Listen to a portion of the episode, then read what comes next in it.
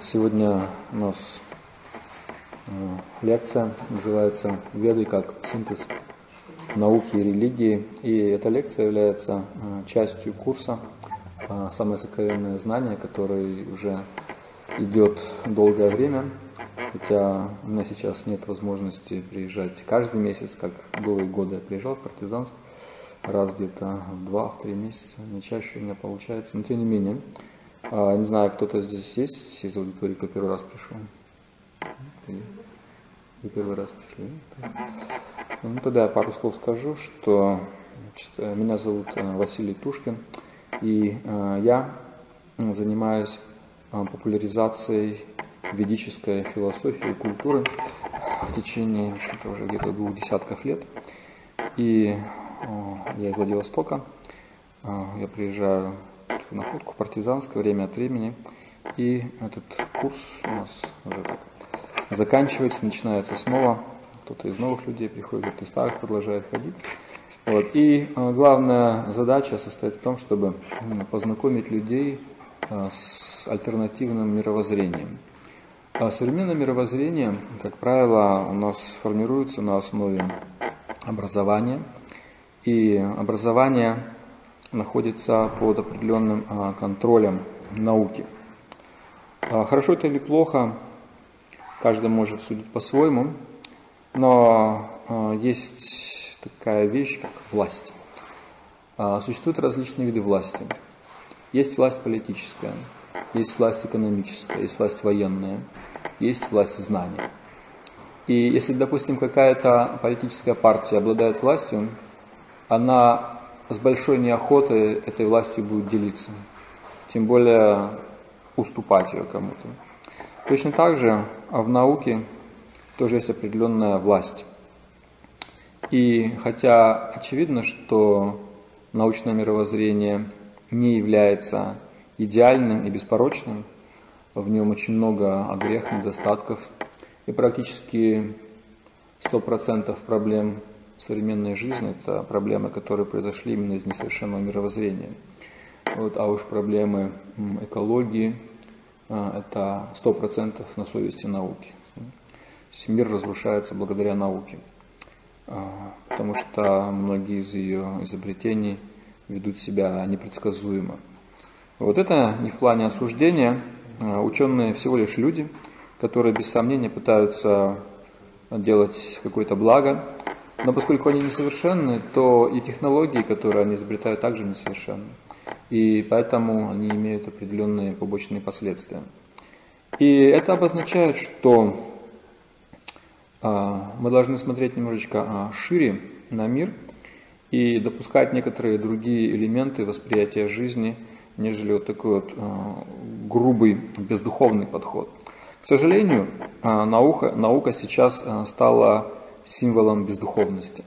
То есть э, духовность существует отдельно от науки. Вот наука э, как бы такая объективная, строгая, вот, а духовность такая это что-то такое субъективное, личностное. Вот, и эти вещи, субъективное и объективное, как бы сказать, не должно а, пересекаться. Вот, с другой стороны, в той же самой науке мы знаем, что наблюдение, допустим, научные эксперименты, но целиком полностью зависит от качества сознания наблюдателя. Вот, наблюдает безграмотный человек, он видит одно. Наблюдает грамотный человек, он видит другое. Наблюдает пристрастный человек, он видит то, что он хочет видеть. Наблюдает беспристрастный человек, он может видеть совершенно другие вещи. Вот, поэтому, хотя мы называем наблюдение объективным, в нем тоже изрядная доля субъективизма присутствует наблюдение, как оценивать э, те или иные события. Вот. А, и, э, к сожалению, как я сказал, сейчас научное мировоззрение, оно на официальном уровне исключает э, все элементы духовности. Но э, так было не всегда. Э, буквально сколько дней 10 назад в Владивосток к нам приезжал один очень известный человек, Майкл Кремо. Это ученый с мировым именем, антрополог, историк из Америки. И он написал две книги, которые стали такими бестселлерами в научном мире – вот одна из них э, называется «Неизвестная история человечества», а вторая называется «Деволюция человека». Деволюция – это обозначает деградация. Вот, то есть он э, первой книгой опровергает э, дарвинскую концепцию о том, что мы произошли от обезьяны и, в общем-то, относительно недавно. А второй книгой он утверждает альтернативу Дарвину, то есть совсем другую концепцию появления человека. Вот. И э, у нас там было несколько встреч в нескольких вузах, он проводил свои лекции. Э, по вечерам значит, э, были публичные программы. Я с ним был эти э, два с половиной дня как переводчик. Вот. И Э, в одном из э, вопросов, который задал ему один э, философ в ДВГУ, значит, прозвучала такая вот как бы нотка. Этот философ спросил Майкла он говорит, кто вы?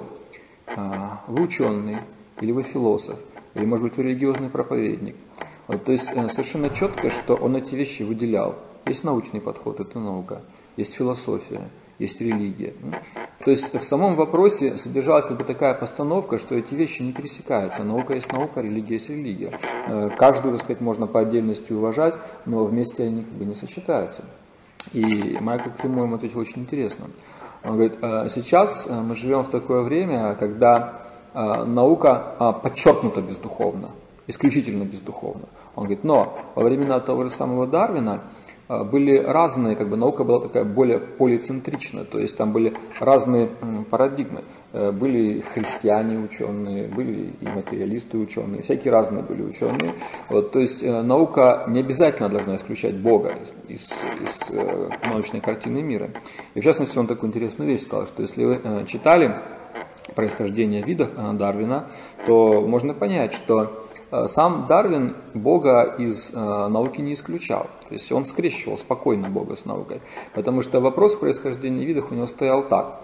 Создал ли э, Бог э, все живые существа одновременно, либо он создал какое-то одно изначальное, а всем остальным позволил эволюционировать из него. То есть вопрос стоит в том, что если э, говорить о науке как строго такой э, бездуховной системе, то первый человек, которого из науки нужно выгнать, это Дарвин. Но никому из ученых это в голову не придет. Может, они так книги его не читали, может, они на это внимание не обратили.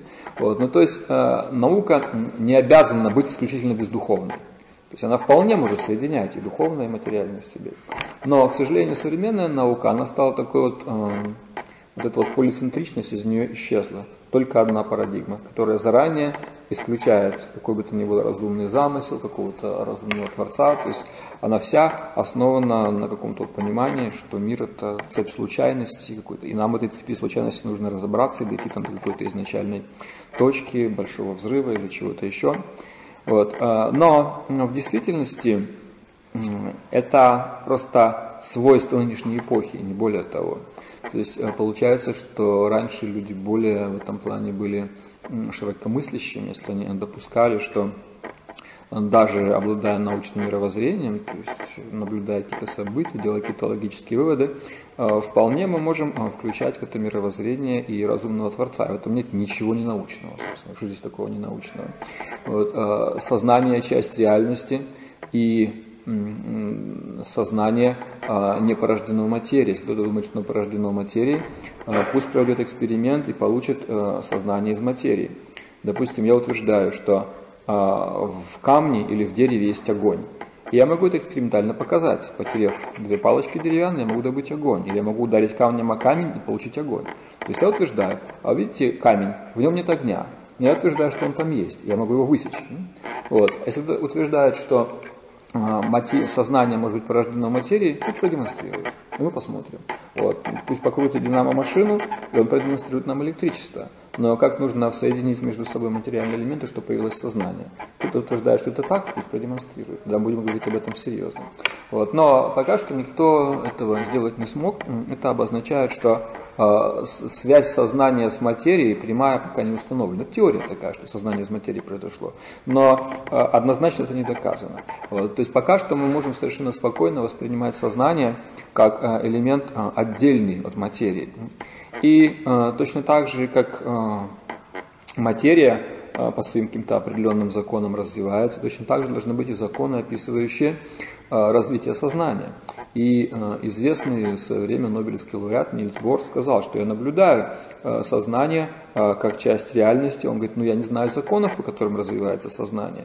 И наука их не описывает. Он говорит, единственные источники, в которых я встречаю описание феномена сознания, каких-то законов, это веды, древние ведические писания, где описано, как сознание может развиваться, как оно может деградировать, как оно связано с материей, три качества материальной природы, благость, страсть, невежество, как они позволяют качествам сознания либо проявляться в большей степени, либо наоборот в меньшей степени скрывая это сознание.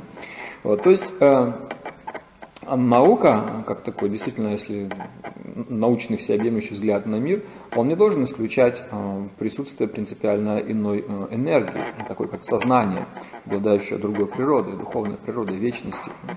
Вот. А, и задача сегодняшней нашей лекции показать а, то, что а, знание, как оно представлено в ведах, является, в общем-то, вполне достойной альтернативой современной науке. В каком смысле? Сразу же оговорюсь. Я не могу вам продемонстрировать ведические микросхемы, ведические сотовые телефоны, ведические жидкокристаллические телевизоры. Их просто не существует. Вот, потому что э, ведический взгляд на мир и ведическая, скажем так, технология, наука, они были направлены немножко на другие вещи. Э, во всем этом не было какой-то особенной э, необходимости, как вот сейчас мы живем, поэтому этих вещей и не существовало. Все технологии, которые существуют сейчас, они создают определенные удобства, прям скажем. То есть они дают нам очень много, не выходя из дома, можем очень много чего узнать. Благодаря телевизору, радио, компьютеру, интернету, телефону мы можем связаться практически с кем угодно. То есть определенные удобства на лицо никто не может отрицать. А с другой стороны, эти э, технологии также имеют и побочную сторону. Например, э, люди начинают все меньше и меньше общаться между собой.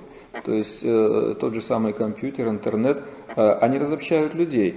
Э, людям лень сходить друг к другу в гости, они будут смс друг другу посылать или перестукиваться по компьютеру, по электронной почте. Это удобнее, так сказать, никуда ходить не надо, напрягаться не надо. Вот, э, и а существует такая проблема, как а, проблема определенного как бы, отчуждения, проблема сложности э, в отношениях, которая возникает сейчас. Вот потому что люди отвыкают общаться с живыми существами, они отвыкают общаться друг с другом, и они привыкают общаться с механизмами. И тенденция, а, вот, чем дальше, тем больше, мы наблюдаем такая, что люди начинают все больше и больше походить на машины, машины начинают все больше и больше походить на людей. То есть практически грань между машиной и человеком постепенно стирается.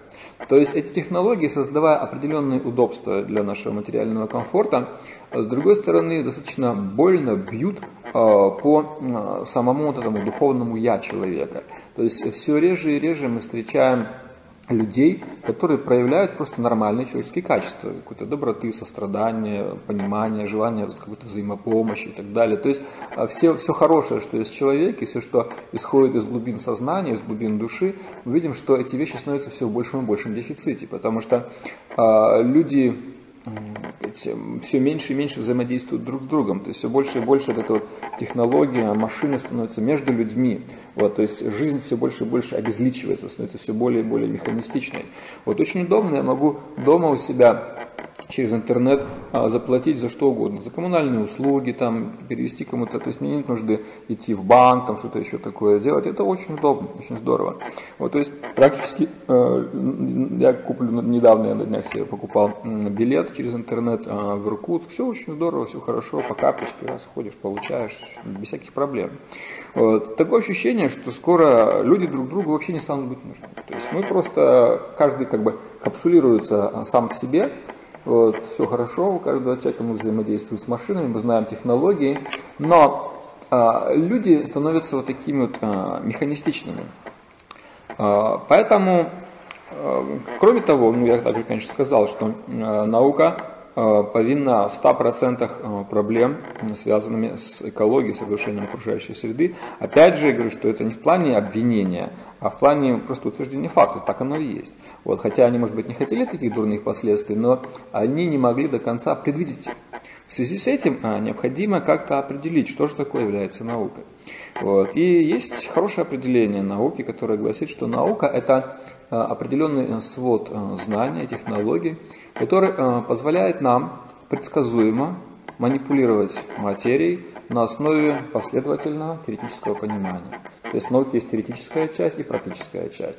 Должно быть теоретическое последовательное понимание, что за процесс происходит, а потом должно быть практическое воплощение, предсказуемая манипуляция, что это действие приведет к такому эффекту. Это сигнализация сработала. Один из тоже элементов современных технологий. Кто-то куда-то наступил или что-то сделал.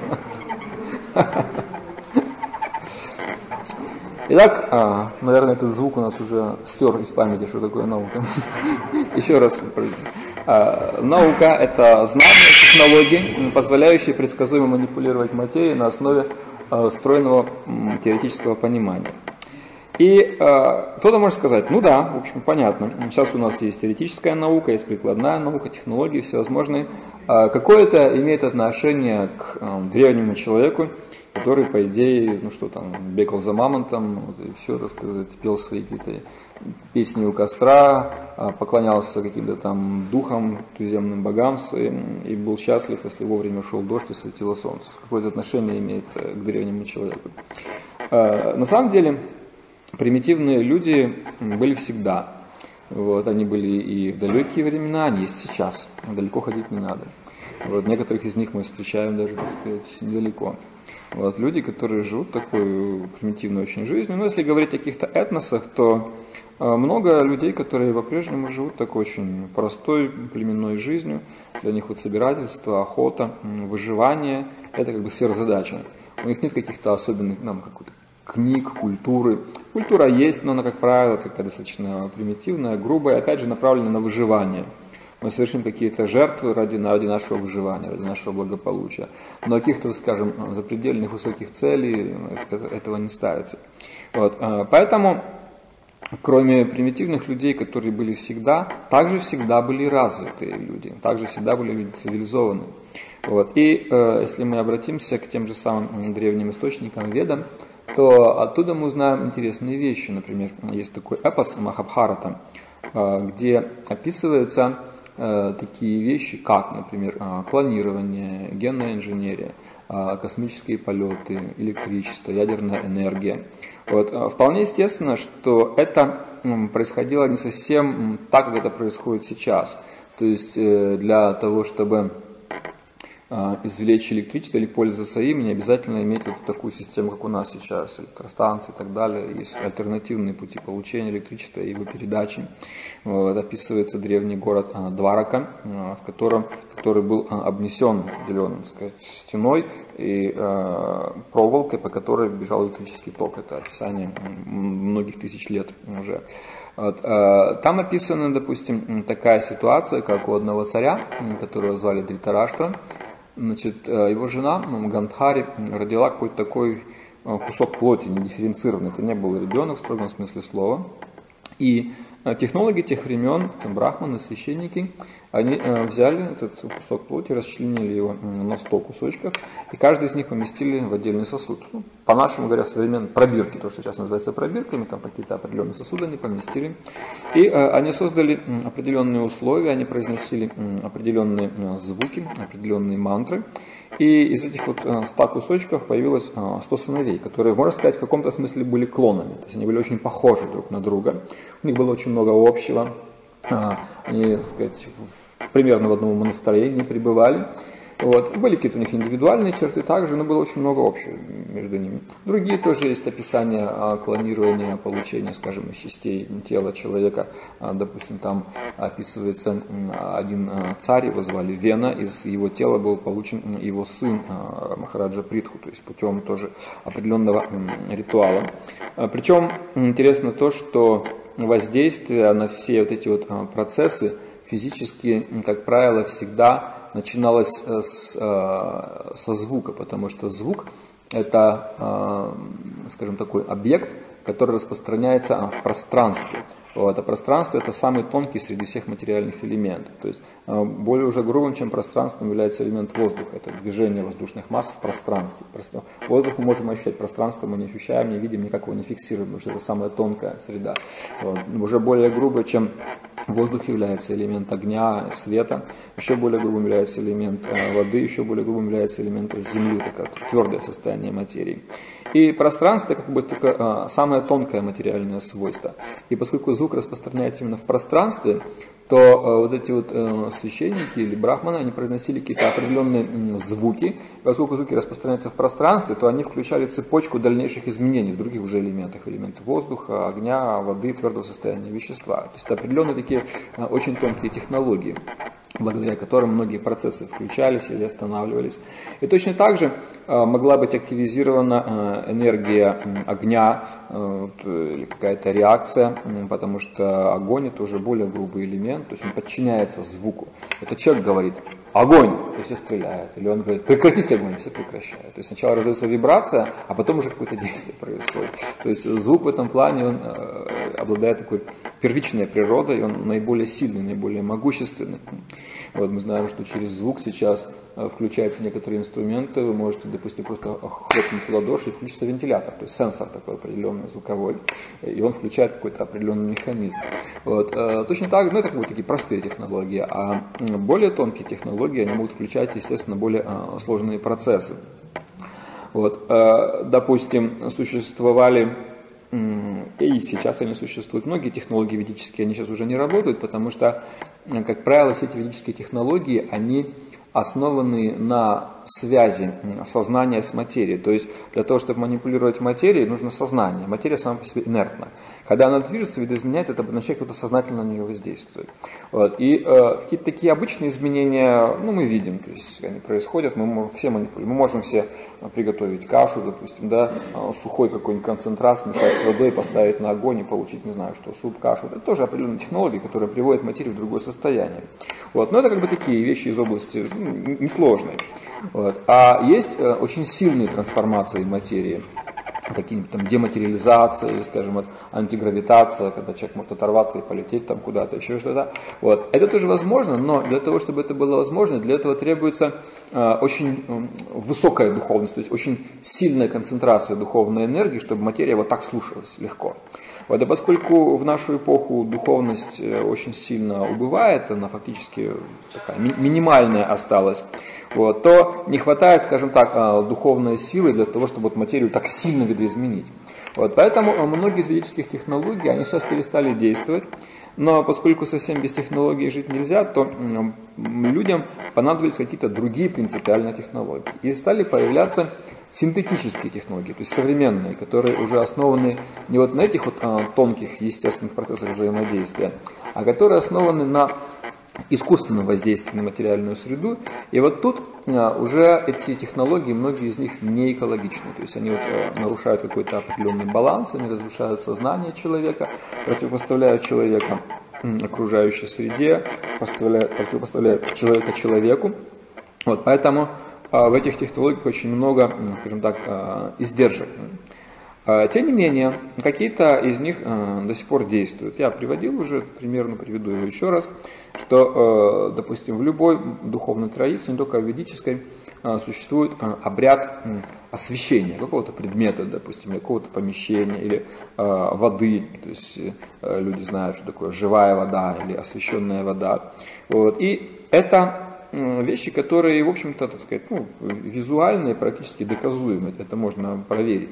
Если мы берем значит, э, капельку воды, которая не является освещенной, и фотографируем ее при помощи вот этого съемки, электронной съемки Кирляна, мы видим, что э, или аура, или, скажем, такое вот это биополе этой воды какого-то определенного размера. Потом мы берем э, воду и освещаем ее определенным ритуалом, Христианин, допустим, опустит туда крестик, произнесет какую-то молитву, кто-то, скажем, что-то еще такое сделает, а, по ведам, допустим, этого, да, оно может быть предложено в какой-то определенной форме Бога. И теперь мы возьмем вот из этой освященной воды а, каплю и тоже сфотографируем ее таким же методом, и аура этой воды будет значительно больше. То есть э, мы увидим, что физически, в общем-то, произошли определенные изменения. Есть, что это обозначает? Это обозначает, что э, духовная энергия а, проникла в материальную энергию. И поскольку духовная энергия обладает это вот, э, скажем, свойством света или расширения, такой вот экспансии, то аура или такое вот естественное свечение э, этой э, воды, оно стало значительно больше. Вот. А, итак, это, в общем-то, вещи наблюдаемые. Также несколько месяцев назад я здесь, по-моему, показывал даже этот фрагмент из видеосъемок 95 -го года, когда весь мир с удивлением смотрел как на божества во всех индуистских храмах по всему миру э, пили молоко. То есть им вот из ложечки подносили молоко, и молоко исчезало на глазах. Вот. И все были поражены. То есть это видеосъемки стоят, обычно люди с видеокамерами снимают это. Длиннющие очереди стояли во все эти храмы, все эти продавцы молока, они годовую норму свою выполнили по продажам, наверное. Вот. Всем хотелось лично напоить Ганешу молоком. То есть молоко, и молоко исчезало. Через неделю феномен прекратился. Вот, и люди были ошарашены, удивлены, никто не мог ничего толком сказать. Вот, что это такое? Вот, то есть э, э, совершенно очевидно, что э, существуют как бы, так сказать, эти вот две реальности, духовная реальность и материальная реальность, иногда они пересекаются, иногда они существуют отдельно. Вот когда они пересекаются, это называется феномен чуда. Вот, когда в материальном мире проявляется что-то такое, что нарушает обычные материальные законы. И это мы не можем объяснить. Да?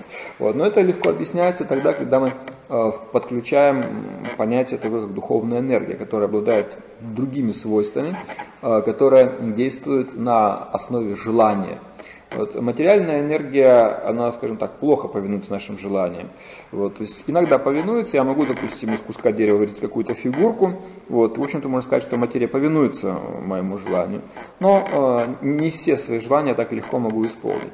А вот духовная энергия, это как раз та энергия, которая совершенным образом, идеально и практически мгновенно э, повинуется желанию, потому что она связана как раз с самим живым существом или с высшим живым существом, исходит прямо из сознания живого существа.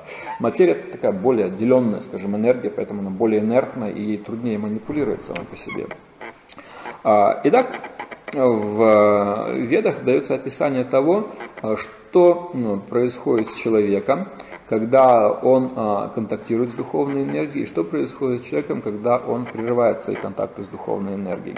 Это тоже относится к категории науки, то есть, поскольку мы вспомним, что наука это то, что основано на последовательном теоретическом понимании, то, что проверяемо реальность, манипуляция происходит предсказуемая. Я вам зачитаю две цитаты просто, а, которые показывают а, совершенно разный эффект, когда человек взаимодействует с духовной энергией, или, скажем, с Богом, или, или, или, или не взаимодействует. А, цитата первая, это Шримад Бхагаватам, Бхагавата Пурана, один из ведических источников. Цитата.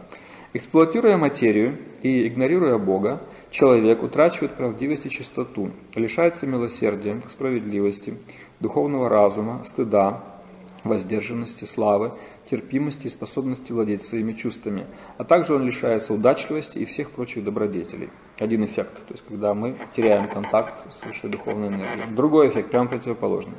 Но когда человек начинает служить Богу, у него развиваются такие качества, как правдивость, чистота, милосердие, сосредоточенность, духовный разум и прямодушие. К нему приходит материальное благополучие и слава он становится терпимым и обретает контроль над умом и чувствами. То есть это вещи, которые мы можем наблюдать, если человек э, реально связан э, с духовной реальностью, связан с Богом, э, в нем проявляется эта вот духовная энергия, духовная природа. Если он эту связь не активизирует или игнорирует, то фактически его контакт с духовностью ослабевает, и даже если он что-то добивается в этом материальном мире, это все имеет очень нестойкую природу. То есть, допустим, человек может обрести какое-то, ну, не знаю, там, большое богатство каким-то нечестным путем. Вот. Но мы знаем простую пословицу, что нажитое нечестно прок не идет. Э, веды к, этому, к этой пословице добавляют еще а, временное ограничение. То есть они говорят, что Э, человек, который нажил свое богатство нечестно, он не может наслаждаться им больше, чем 10 лет. А после этого он, так сказать, впадает, наоборот, в другую в другое состояние. И, в общем-то, это вещи, которые мы также наблюдаем. Вот, люди, которые, как говорится, так сказать, взяли то, что им не принадлежит, вот, они не могут этим долго наслаждаться. Как правило, это очень быстро уходит у них из рук, и их ситуация кардинальным образом а, меняется. Итак, а, а, некоторые примеры просто я вам привел, а, которые показывают, что ведические технологии и ведическое знание это то, что вполне э, вписывается вот в это определение науки, что есть стройное теоретическое понимание и есть предсказуемая способность манипулировать чем-то. Более того, веды не ограничиваются лишь сферой материи, они позволяют нам совершать определенные духовные открытия. Духовное открытие это обозначает понять, кто я по своей духовной сущности, понять, кто такой Бог, каковы наши отношения. Вот. А, итак, а, когда ведическая эпоха, это примерно 5000 лет назад, она закончилась, началась так называемая вот эта вот современная история, то, что люди знают э, о человеке сейчас, это время а, других технологий. И технологии это, скажем, такие процессы, а, которые всегда учитывают какие-то определенные законы. То есть невозможно, допустим, разработать какой-то механизм, если мы не знаем законы физики. Это просто нельзя сделать. Мы должны знать законы физики, тогда можем какой-то механизм создать. Вот. Но э, законы физики, химии – это не единственные законы, которые есть в мире. Есть более тонкие законы. Вот, кроме законов физики и химии, есть еще законы э, развития человеческих отношений, законы морали вот, э, социальные законы. Вот. И есть еще э, четвертая группа законов, самые тонкие, это так называемые трансцендентные законы. Вот, то есть есть законы неорганического мира, органического мира, законы социального развития и законы трансцендентные. Трансцендентные обозначают духовность, стоящие за пределами материи. Вот. И а, так уж получилось в нынешнюю эпоху, что первые три группы законов попадают в категорию науки наука описывает законы органического, неорганического мира, законы социального развития. Но вот законы трансцендентного мира, они наукой сейчас почему-то не считаются. Считается, что это э, вера, религия, что-то еще. То есть вычеркнули из сферы науки. Есть в этом плане наука очень так ревнивый такой подход Э, исповедует, как бы, не, не сидит рядом, так сказать, э, с религией, со всеми этими вещами. Это, это наши идеологические противники. Вот. Хотя находится небольшая группа ученых, может быть, процентов 5 вообще от всех ученых, которые не исключают э, духовную, духовную реальность Бога из картины мира. Вот. Пока что, так сказать, как я сказал, это вот власть знания, которая формирует наше образование, взгляд на мир, она пока что побеждает. Вот, и даже э, Академия наук требует дополнительных, дополнительных средств от правительства на борьбу с лженаукой. И лженаукой они называют любое проявление духовности в науке. Это не научный подход. Вот, несколько лет назад э, был, значит, э, не знаю, дошло до суда, не дошло до суда, но был скандал между этим известным академиком Гинзбургом и православной церковью, вот, когда он, так сказать, так, очень жестко о них высказался, и церковь, естественно, восстала на него. То есть, э, как бы, это было проявление такого вот антагонизма, который, в принципе, так дипломатии ради сглаживается, но когда какая-то конфликтная ситуация возникает, то каждый показывает, кто есть кто. Все, то есть мы не приемлем науку, а мы не приемлем религию. То есть это такие непримиримые силы, вот, которые до сих пор пока еще главенствуют. Вот, то есть э, э получается так, что мир един, един. То есть в мире действуют и законы духовные, и законы материальные, и все эти законы имеют общий источник на самом деле. Вот. А, а политика это то, что эти вот законы разделила, поставила их по разные стороны баррикад. И мы сказали, что вот это вот законы, которые имеют отношение к науке, а вот это вот законы, которые к науке отношения не имеют и они относятся к сфере религии, и мы вас, может быть, так сказать, уважаем, но издалека, и близко, так сказать, с вами общаться не желаем. Вот. Но э, ведические технологии – это технологии, которые были как раз основаны на учете всех четырех групп законов. Вот современные технологии, они первые три группы законов более-менее учитывают, четвертую группу законов они игнорируют. Простой пример. Допустим, работает какой-то а, пищевой комбинат, который выпускает, ну не знаю, что а, консервы, какую-нибудь там тушенку там, или рыбу консервированную. То есть а, они учитывают, естественно, все законы, технологии, химии, физики и так далее, смотрят там, чтобы все было нормально, экологично, чисто, вот, чтобы это все было красиво, учитывают эстетическую сторону, красивую наклейку там сделают. То есть они учли и социальный фактор, чтобы это было для покупателя приятно, приемлемо. Вот они учли законы, связанные с физикой и с химией. Единственный закон, которого они не учли, это закон, который, ну, допустим, в той же Библии провозглашается как вот «не убий», «не совершай насилие». «Не убий» – это из категории трансцендентных законов, то есть он имеет отношение к высшим сферам. Не причиняй боли, не причиняй стыда никакому живому существу. И вот, допустим, эта индустрия, которая приняла во внимание первые три группы законов, она как бы их соблюла. Четвертую группу законов духовно она игнорировала. Вот. Но поскольку этот закон э, реально существует, игнорировать его нельзя, то, э, хотя, так сказать, они вроде чисты вот по первым трем законов, по четвертой группе они оказываются в категории нарушителей. Они нарушили этот закон, то есть они поддерживают определенным образом насилие, это вот наживыми существами. Вот. Поэтому э, они сами, участники всего этого процесса, и потребители их продукции, они все будут повинны в нарушении закона четвертой группы. То есть они все осознанно или неосознанно э, стали личностями, которые поддерживают насилие, убийство. Вот. И поскольку это так, вот, то рано или поздно эти личности сами станут объектами насилия. Причем они не поймут почему. Они неосознанно поддержали насилие, и они не будут осознавать, почему они сами стали жертвами насилия. Вот, то есть, э, а принцип очень простой. Что посеешь, что и пожнешь. Долго объяснять не надо. Любой человек, у которого есть огород, понимает, вот, что у него выросло, значит, он посеял. Что он посеял, то и пожал. То есть несложно не понять. Можем прочитать с разных сторон. Вот. Если я посеял картошку, значит получу картошку. А если я получил картошку, значит я ее посеял. Итак, если человек получает в своей жизни некое насилие, сам становится объектом насилия, это плод. Значит что? Значит он посеял семя. Хотя он может не осознавать, когда, при каких обстоятельствах, но это не, не играет роли никакой. Вот, потому что формула действует, что посеешь, что и пожнешь. Вот. А, и, допустим, кто-то из людей, кто говорит, ну хорошо, тем не менее, а, я не хочу какого-то насилия, но я хотел бы есть то же самое мясо.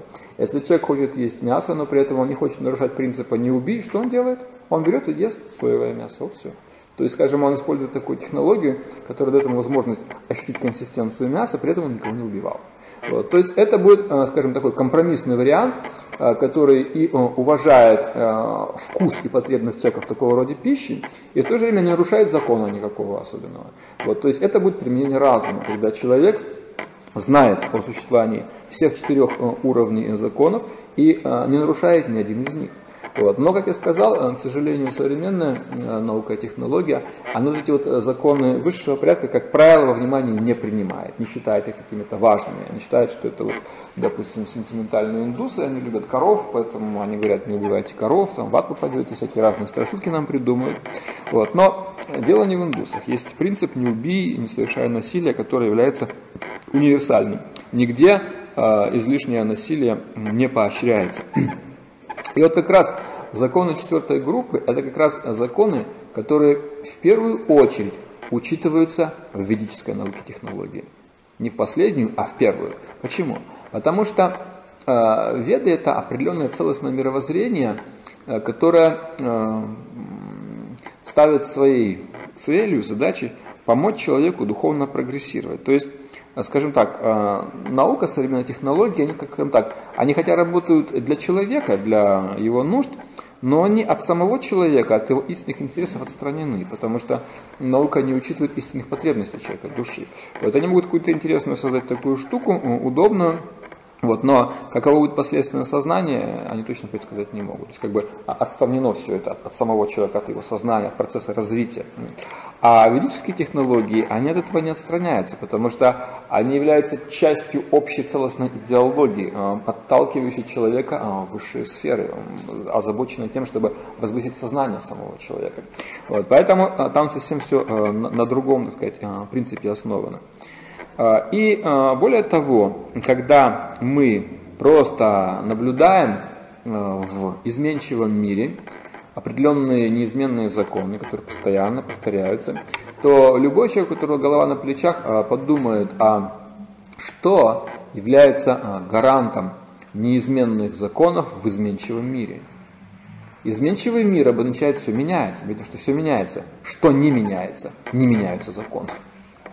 Одни и те же законы действовали всегда. Понимаете? Они являются какими-то неписанными, негласными правилами. Возникает вопрос, если это материальная природа, она не имеет никакого как бы, смысла существования, если она просто является какой-то цепью, продуктом цепи случайности, чего-то еще, зачем, говоря, нужны законы? То есть, по идее, в хаосе никаких законов нет. В хаосе не может быть законов. Вот. Но а, мы наблюдаем, что есть законы. И по этой причине наш мир называется не хаосом, а как космосом. А космос обозначает упорядоченное все. Космос обозначает порядок. Космический космос означает порядок. Вот. И порядок может быть только благодаря законам. Там, где нет законов, никакого порядка не может быть. Это тоже из области здравого смысла. Так вот, разумный человек, у которого голова на плечах, э, если он задумается внимательно, он подумает, э, зачем нужны, и не просто зачем, а еще кому нужны э, неизменные законы в изменчивом мире. Вот. И ответ, в общем-то, напрашивается сам собой, и ответ напрашивается нематериальный нематериальный ответ, потому что а, материя сама по себе, ее ничему научить невозможно. Вот никакими законами, э, вот если, скажем, там э, камень упал на кого-то, мы не можем осудить камень. Но если кто-то кинул кого-то камнем, вот человека можем уже осудить. Почему ты кинул кого-то камнем? Потому что у него есть сознание. То есть э, сознание нуждается в определенной коррекции, в определенном исправлении. И закон это то, что ставит нас в какие-то определенные рамки, в какой-то определенный порядок, и благодаря этому какая-то может существовать гармония. Вот. Э, и э, сейчас мы видим, что люди вот этого момента не учитывают, что есть какой-то замысел, что есть какая-то такая задача. Им кажется, что мир несовершенен, а, они говорят, ошибка природы, такие у них слова есть, такие фразы. И вот эту ошибку природы или какие-то несовершенства мы, люди разумные, должны исправить. И что эти разумные люди делают? Они доходят до того, что они а, поворачивают э, реки вспять, они вот, э, строят атомные электростанции, они вырубают леса, они много всяких разных вредных производств организуют, которые, в общем-то, не так уж и нужны. Вот. И потом а, они пытаются спастись от каких-то необратимых последствий. Все больше и больше с каждым годом всевозможных а, техногенных катастроф. Это обозначает, что какие-то процессы выходят из-под контроля. Люди не могут их контролировать. Пошла какая-то реакция, вот, э, допустим, тот же ну, реактор на Чернобыле взорвался, никто не может его остановить, никто не может. Они там системы страховки, чтобы он там в какую-то шахту упал, там зацементировать его, забетонировать его. Вот. Но совершенно очевидно, что эта энергия не очень хорошо нас. Вот. А по какой причине эта энергия не очень хорошо нас? Потому что э, человек не является носителем всех этих энергий. Когда люди говорят, что, допустим, они владели атомной энергией, это примерно то же самое, что сказать, вот, ухватив тигра за хвост на секунду, сказать, я поймал тигра. Я могу секунду, ровно секунду его держать, этого тигра, за хвост. Но следующую секунду он развернется и развернет меня на части, понимаете? Точно так же, когда мы говорим, что тигр независим от меня, хотя даже схватил его за хвост временно. Вот, точно так же я говорю, я владел, мы владели атомной энергией, но в действительности мы ей не овладели. Вот, потому что слишком часто она выходит из-под контроля. Многие всякие разные вещи, даже, даже простое электричество, к которому мы привыкли, вот, э, казалось бы, что здесь простого электричества, такое домашнее понятие, да, уже, но это огонь, это огонь. Вот, и очень много происходит всяких разных а, пожаров и так далее, какое-то замыкание, там что-то еще происходит в проводке или еще какие-то всякие разные вещи. И мы видим, что каждый день пожарные не сидят без дела почему-то хотя все обучены средствам безопасности и так далее, но мы не можем сказать, что мы укротили огонь. Вот, когда огонь давлеет, то это вообще берегись. Вот, практически э, ни одну из стихий мы не можем контролировать. Мы можем поставить какую-то плотину, допустим, перегородить реку, вот, но эту плотину может река также и снести. Вот, и такие вещи происходят иногда, когда какое-то наводнение или еще что-то э, в Новом Орлеане из-за циклона плотину прорвало, и город просто смыло с лица земли. Сейчас его там по-новому отстраивают, понимаете? То есть это говорит о том, что э, люди пытались контролировать стихию воды, но в какой-то момент эта стихия вышла из-под контроля, и город утонул практически. Вот, то есть э, мы не можем контролировать все эти стихии, мы не можем контролировать ураганы, мы не можем контролировать огонь, мы не можем контролировать воду, вот, потому что это не наши энергии. Вот, мы слишком малы, мы можем, мы хорошо себя чувствуем, мы чувствуем себя господами природы, когда эти тихая погода, погода, все хорошо, замечательно. Мы чувствуем себя прямо вообще на вершине всего. Но когда начинается светопредставление какое-то, сильный дождь, или сильный ветер, или еще что-то, сильный мороз, или сильная жара, мы чувствуем себя совершенно беспомощно, ничего не можем поделать против этих стихий. Вот, то есть чуть-чуть немножко из, из, из равновесия эти вот стихии выходят, и мгновенно дискомфорт. Слишком холодно, слишком жарко, слишком ветрено, слишком много того или слишком много мало другого. Вот, то есть э, эти энергии не принадлежат нам. Вот, мы ими можем пользоваться до определенной степени. Вот, но если мы, скажем, начинаем какими-то злоупотреблять этими моментами, тогда мы видим, как эти стихии стирают нас с лица земли, э, пожары, наводнения, потопы какие-то или еще что-то, вот, разрушают все, что угодно. Вот. А, итак, э, мы видим, что существует определенная связь между моральным обликом человека, между его сознанием и гармонией с окружающим миром. А, к сожалению, эта связь не очень четко осознается современным человеком. Более того, с самого своего начала современная наука не рассматривала материю, материальный мир в связи с сознанием. Она все время рассматривала материальную реальность как некую отдельную часть какую-то, саму по себе. Вот. И э, связь с сознанием не особенно рассматривалась, если даже рассматривалась только в одном направлении. В каком направлении? Говорилось, что э, бытие определяет сознание, то есть материя определяет сознание. Что а в какой среде человек родился, в какой он живет, вот эта вот среда, эта материальная ситуация, она будет определять его сознание. И только лишь э, сравнительно недавно люди стали осознавать, что не только бытие определяет сознание, но и сознание определяет бытие. Вот, то есть э, не просто какая среда на нас влияет, но также э, я могу стать революционером. Я в какой-то момент могу сказать, хватит, я не хочу, чтобы эта среда влияла на меня, я хочу повлиять на среду.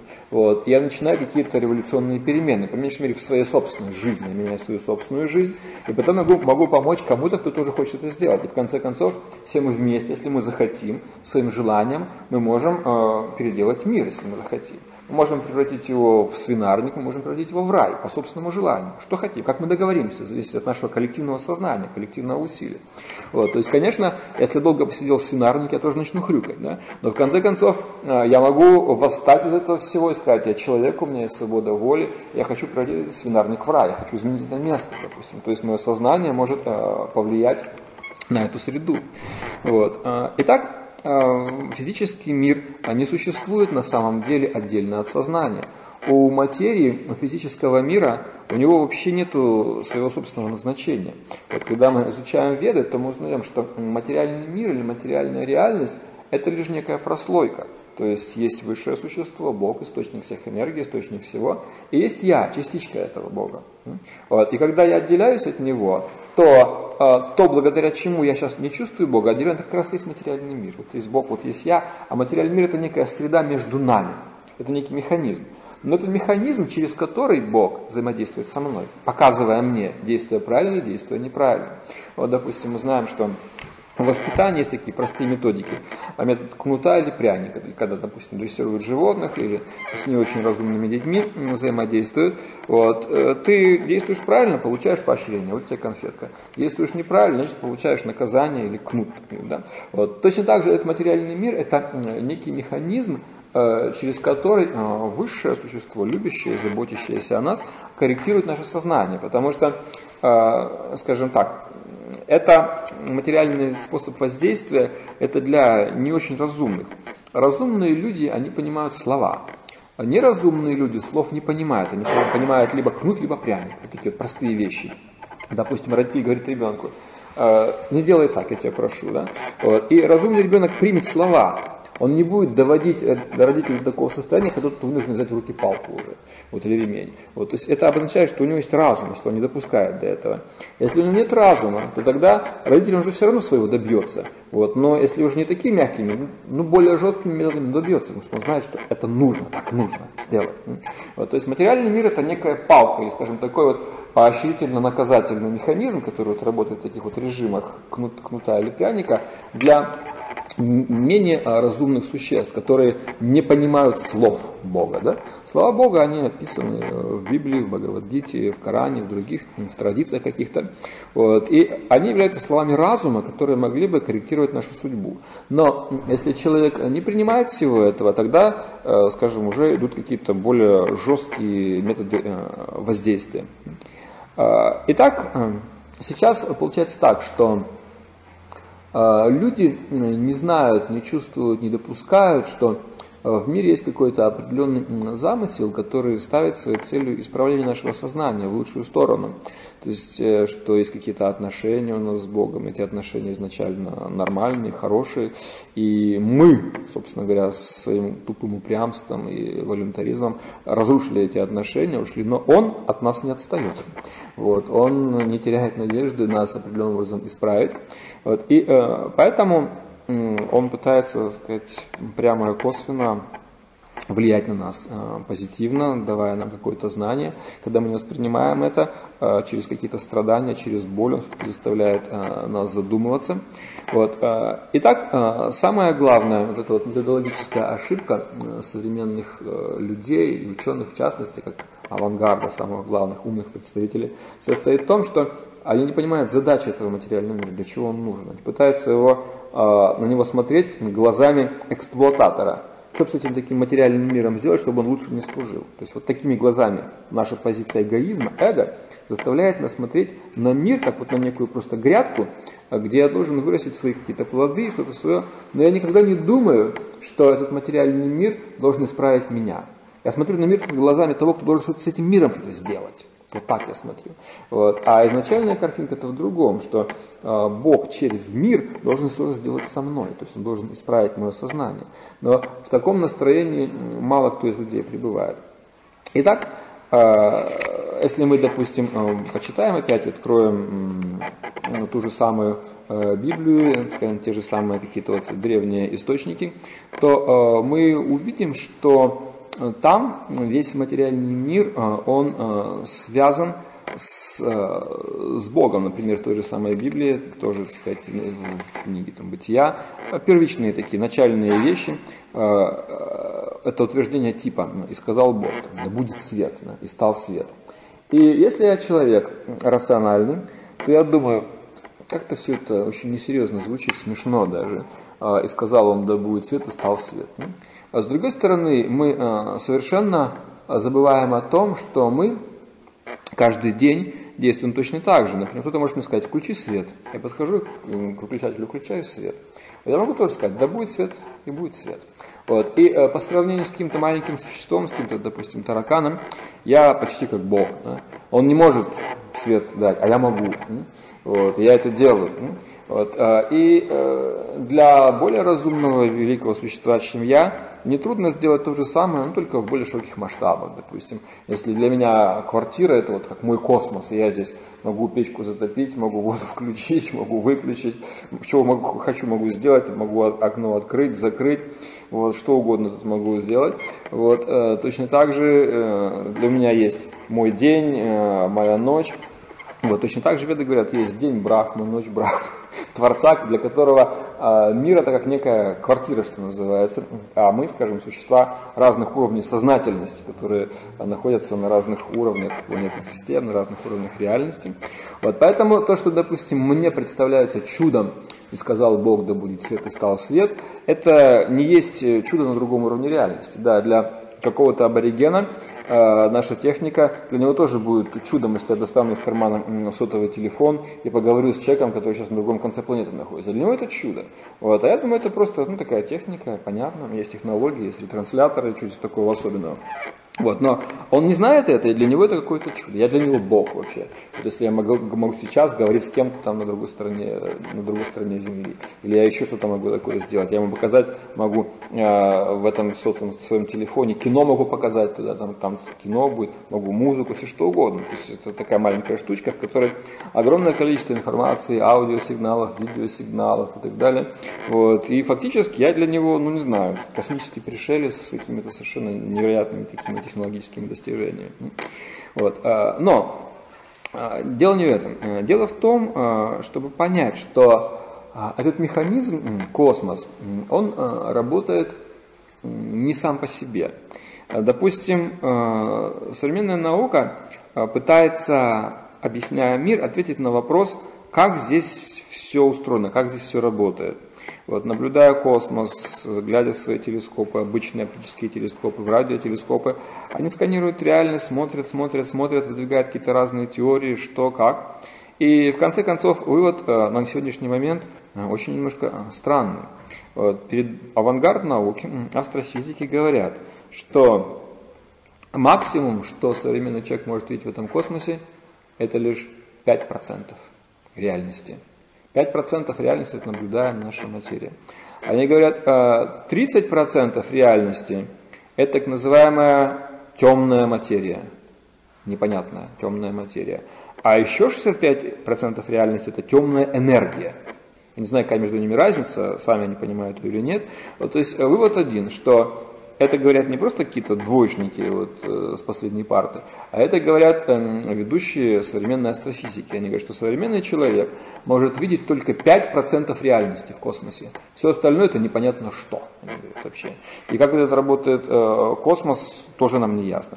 Какие-то механизмы они пытаются объяснить. Но самое главное, что ускользает постоянно э, из понимания современного человека, это а, почему этот механизм работает. То есть они озабочены вопросом, как он работает. Но главный вопрос, почему он работает. То есть мы можем э, посмотреть на улицу увидеть, как едет машина. И можно спросить человека, скажи, пожалуйста, почему едет эта машина?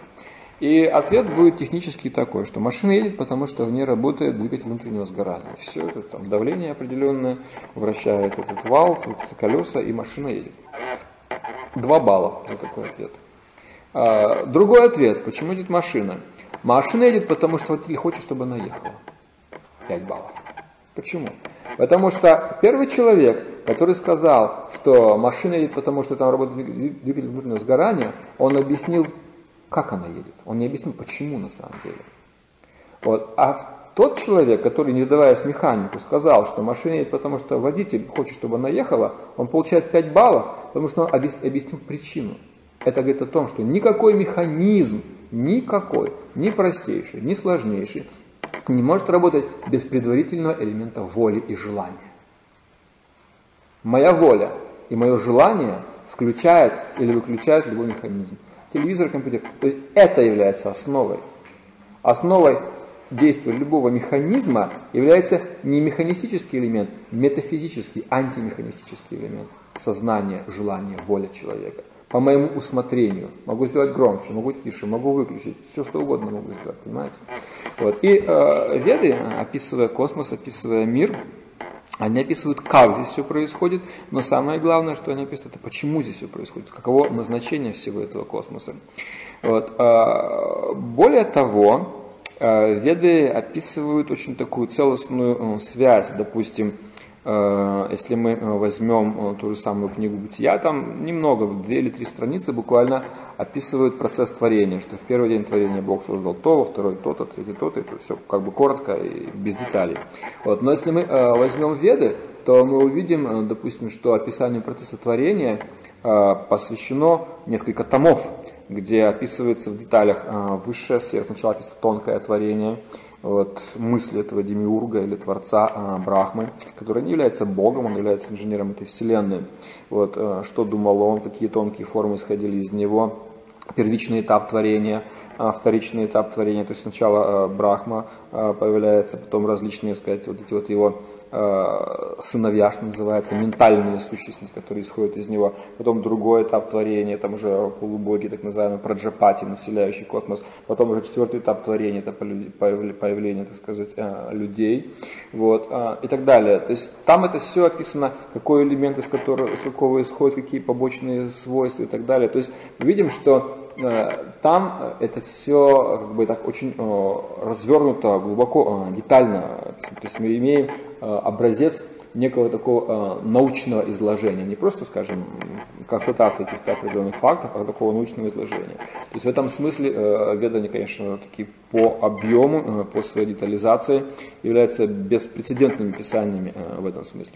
Вот, но что можно сказать, как веды могут описывать реальность, когда очень часто в ведах мы встречаем такой термин или такое понятие, что этот материальный мир это не более чем иллюзия – очень часто в ведах или в постведической традиции, такой как буддизм, допустим, мы встречаемся э, с такой аллегорией, что наш мир, наша материальная реальность не более чем сон, не более чем иллюзия. Очень частое сравнение такое. Вот. Да, а веды объявляют этот материальный мир иллюзией. Но иллюзия это совсем э, не означает, что она не существует. Иллюзия обозначает, что это что-то, что обладает вторичной природой. Допустим, э, есть рука или есть мое тело. И есть тень моего тела и моей руки. И э, тень э, это, скажем так, иллюзорный я, похожий на меня, но это не я. Потому что, несмотря на то, что вот сейчас тень моей руки, она полностью соответствует очертаниям моей настоящей руки, э, в этой тени в ней отсутствует субстанция, то есть в ней отсутствует объем, э, вес, э, температура, отсутствует, скажем, линии там, на моей ладони и так далее. Это лишь некий образ, некая тень, некое отражение. То есть это, это не есть реальность. Это я могу руку убрать, и тень исчезла. Но рука осталась. Рука реальна, означает, что она остается. А тень исчезла, потому что я убрал ее от света, допустим, руку. То есть этот материальный мир э, веды объявляют иллюзией не в том смысле, что он не существует, а в том смысле, что он обладает временной природой. И он является лишь отражением, немножко искаженным отражением другой, более высокой реальности. Это приводится такой пример, что вот есть дерево, которое стоит на берегу ну, пруда. И на этом дереве могут быть какие-то плоды, цветы. Вот. И э, если поверхность пруда такая зеркально ровная, то это дерево отражается там, э, очень похоже на настоящее. Но если мы попытаемся этого отраженного дерева сорвать плод, ничего не получится эта иллюзия тут же исчезнет. Точно так же эта аналогия касается нашего мира в каком смысле? Что мы смотрим на этот мир, и мы предвкушаем некое счастье. То есть мы смотрим на него с определенным ожиданием, что эти объекты, эти люди, э, эти ситуации дадут мне какие-то возможности, которые сделают меня счастливым. Это ожидание, с которым каждый из нас живет в этом мире. Но когда мы пытаемся действовать, мы видим, как одна за другой все эти иллюзии рассеиваются что ничто не удовлетворяет наших ожиданий, не удовлетворяет лишь в какой-то малой степени. То есть э, реальный плод или продукт взаимодействия с этим миром – это разочарование. То есть мы все время ожидали чего-то большего. Мы надеялись все время на что-то большее. Это обозначает, что мы э, ассоциировали все эти образы с неким каким-то иллюзорным идеальным счастьем. А когда мы стали действовать, э, все эти иллюзии практически полопались. Когда мы смотрим э, на этот мир, какой он красивый да, издалека, но когда мы пытаемся жить в нем, то материальная жизнь, мы знаем, горька на вкус, хотя производит впечатление приятного и интересного. Вот смотрите, какая зеленая полянка, какой-то, так сказать, замечательный э, желтенький песочек, пляж издалека. Но когда вы приезжаете туда, видите, все совсем не так. Понимаете? А в этой траве зеленой там какие-то могут насекомые быть э, неприятные, в этом песочке какая-то грязь может на самом деле оказаться, которую мы издалека-то и не видели. Вот, еще что-то такое, вы зашли в это лазурное море, наступили на ежа морского или еще что-то с вами произошло, э, сгорели там или еще там как-то. То есть э, мир производит впечатление красивой картинки, некой декорации. Но когда пытаешься в нем действовать с этим ожиданием счастья, то здесь очень много разных э, непредвиденных вещей происходит. То есть э, этот мир является иллюзорным в том смысле, что он существует, но он не оправдывает наших ожиданий, он лишен вот этой вот субстанции, сущности, счастья, то, то есть то, чего мы ожидаем от жизни, собственно говоря. Вот примерно можно привести такую ситуацию, что кто-то возьмет и сделает из какого-то парафина или из пластика муляж яблока. Размер, форму повторит все, покрасит его соответствующим образом, даже каким-то ароматизатором побрызгает, чтобы пахло, как вот настоящее яблоко. И я могу взять это яблоко и туда зубы запустить, фу, он лишен вкуса, этот плод. То есть там нет вкуса, там нет питательных веществ, и он меня обманул, это была иллюзия. Но возникает вопрос, может ли кусок парафина сам по себе меня искусить? Нет. Вот. Для того, чтобы этот кусок парафина напомнил мне о реальности, должен быть некий дизайнер, который его оформил таким вот образом, сделал похожим на реальность. Он должен знать, как выглядит яблоко, как оно пахнет, какого оно размера, какой формы, и он может повторить это все. А я по своему, так сказать, недальновидности впал в иллюзию, попался на эту ловушку. Да? Вот, то есть это говорит о том, что материя, соблазняющая нас, искушающая нас, она не обладает сама по себе такой способностью. То есть есть некий дизайнер, который оформил ее таким образом, что она привлекает нас. То есть Веда приводит такую э, аналогию, э, сравнение змеи и веревки. Они говорят, что если человек э, в полумраке, в темноте увидел на улице валяющуюся веревку, перепутала со змеей, он, он находится в иллюзии. Действительно, веревка похожа на змею, но веревка это веревка, а змея это змея. Однако, при каких обстоятельствах человек может принять веревку за змею? Только при тех обстоятельствах, когда он знает, что где-то есть змея. Если бы он никогда не знал, что или не видел настоящую змею, он никогда бы в жизни веревку за змею не принял. То есть веревка это не змея, но напоминает человеку о змее только тогда, когда у человека в голове есть какая-то концепция змеи, понимаете? То есть этот материальный мир, материальный мир – является иллюзорным, а, но мы смотрим на него как на реальный. Почему мы смотрим на него как на реальный? Потому что глубоко внутри нас есть представление о какой-то давно утерянной реальности, духовной, с которой когда-то мы пришли. И мы смотрим сейчас сюда и говорим, о, очень похоже на реальность. И живем с полной уверенностью, что все эти вещи дадут нам вот ожидаемое, ожидаемое. Но а, с годами одна за другой, так сказать, все эти иллюзии лопаются, и мы видим, что Люди, чем старше становятся, тем более скептичными. Вот, молодые такие, как правило, очень наивные, полные ожиданий, а уже более опытные люди, они говорят, ну, ну, поживешь, ты поймешь, что к чему, и ты увидишь, как все эти иллюзии одна за другой, так сказать, лопнут. То есть они э, догадываются, что какая-то такая, такое шоу, которое постоянно, постоянно подводит нас. Вот. Но не все догадываются, э, о причине этого. Что же все-таки является первоосновой этой иллюзии? Первоосновой иллюзии все-таки э, является реальность. Итак, что же такое реальность по ведам? Веды провозглашают реальность в нескольких постулатах, очень простых. Это, можно сказать, своего рода как бы такой катехезис или вот, а, краткое изложение ведической э, концепции жизни. Итак, э, первое, что провозглашает Бог, э, веды, это то, что существует э, изначальный источник всего. Вот. Этот источник веды называют э, Богом или термин брахман, такая сказать, духовная первооснова. Вот. И э, этот источник обладает личностной природой. То есть, почему Веда называют Бога личностью? Потому что Он любит, это качество личности. Он знает, Он умеет, Он наслаждается, это свойство личности. С одной стороны, кажется, что он безграничный, такой беспредельный, вот, но при этом он также обладает качествами личности. В Боге есть беспредельность, бескрайность, его энергия распространяется бескрайне, беспредельно. Вот, в то же самое время он знает, что находится везде, в каждом атоме, и при этом он сохраняет свою личностную природу. Он причина всех причин, сам он не имеет причины. Итак, это постулат первый, что есть э, некое, так сказать, такое существо, обладающее свойствами личности, при этом обладающее неисчислимыми энергиями. Вот. И э, веды называют это существо определенным именем, которое не имеет отношения к э, Индии, а имеет отношение к природе Бога. То есть они называют э, это высшее существо термином Кришна.